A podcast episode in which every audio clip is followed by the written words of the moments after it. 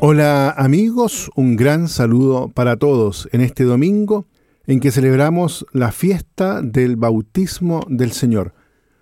Una fiesta con la cual concluye el tiempo de la Navidad y se abre también el tiempo durante el año o también conocido como tiempo ordinario. Con esta fiesta del bautismo de Jesús continúa el ciclo de las manifestaciones del Señor, que comenzó en Navidad con el nacimiento del Verbo encarnado en Belén contemplado por María, José y los pastores, en la humildad del pesebre, y que tuvo una etapa importante en la Epifanía, cuando el Mesías, a través de los magos, se manifestó a todos los pueblos. Hoy Jesús se revela en las orillas del Jordán, a Juan y al pueblo de Israel. Es la primera ocasión en la que ya hombre maduro entra en el escenario público después de haber dejado Nazaret. Lo encontramos junto al Bautista, a quien acude gran número de personas. Es una escena bastante insólita. En el pasaje evangélico que se acaba de proclamar, San Lucas observa ante todo que el pueblo estaba a la espera. Así subraya la espera de Israel, en esas personas que habían dejado sus casas y sus compromisos habituales.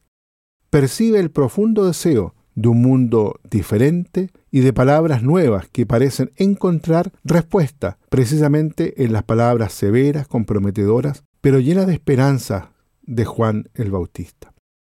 Su bautismo es un bautismo de penitencia, un signo que invita a la conversión, a cambiar de vida, pues se acerca aquel que bautizará en Espíritu Santo y fuego.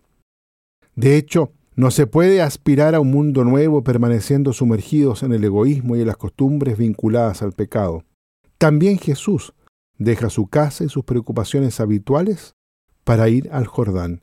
Llega en medio de la muchedumbre que está escuchando al Bautista y se pone en la fila, como uno más, como todos, en espera de ser bautizado.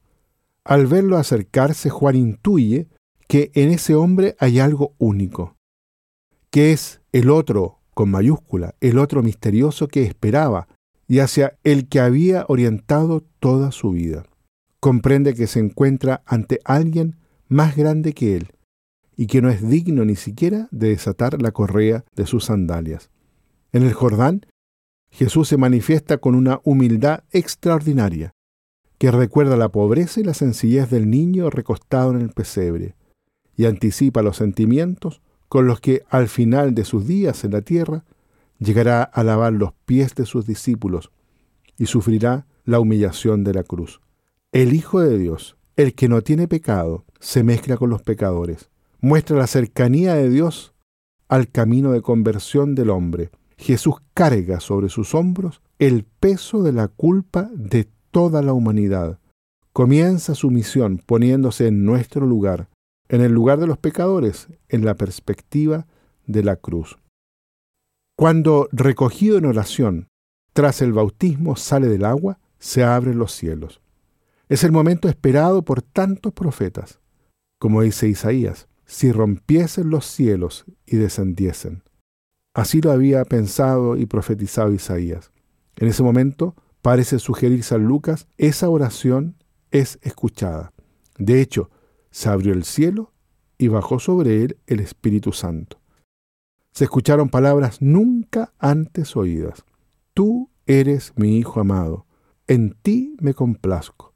Al salir de las aguas, como afirma el gran padre de la iglesia Gregorio Nacianceno, ve cómo se rasgan y se abren los cielos, los cielos que Adán había cerrado para sí y para toda su descendencia. El Padre, el Hijo y el Espíritu Santo descienden entre los hombres y nos revelan su amor que salva. Si los ángeles llevaron a los pastores el anuncio del nacimiento del Salvador y la estrella guió a los magos llegados de Oriente, ahora es la misma voz del Padre la que indica a los hombres la presencia de su Hijo en el mundo e invita a mirar hacia la resurrección, a la victoria definitiva de Cristo sobre el pecado y la muerte. El alegre anuncio del Evangelio es el eco de esta voz que baja del cielo. Por eso, con razón, el apóstol Pablo, como hemos escuchado en la segunda lectura, escribe a Tito, Hijo mío, se ha manifestado la gracia salvadora de Dios a todos los hombres. De hecho, el Evangelio es para nosotros gracia que da alegría y sentido de vida. Esa gracia, sigue diciendo el apóstol San Pablo, nos enseña a que renunciando a la impiedad y a las pasiones, vivamos con sensatez, justicia y piedad. Es decir, nos conduce a una vida más plena, más hermosa, más solidaria, a una vida según Dios. Podemos decir que también que el día de nuestro bautismo se abrieron los cielos. Recibimos el don de la gracia del bautismo y el Espíritu Santo habita en nosotros desde ese momento, como en un templo, transformando la profundidad de nuestro corazón. Es la voz del Padre que nos llama también a cada uno de nosotros a ser sus hijos en Cristo. También en nuestros días la fe es un don que hay que volver a redescubrir, cultivar y testimoniar. Que en esta celebración del bautismo del Señor nos conceda a todos la gracia de vivir la belleza y la alegría de ser cristianos, para que como iglesia podamos introducir a los bautizados en la plenitud de la adhesión a Cristo. Muy bien, queridos amigos, los invito entonces en este domingo que cada uno y en familia puedan renovarse en esa consagración que ocurrió el día de su propio bautismo. Que Dios los bendiga a todos y a cada uno.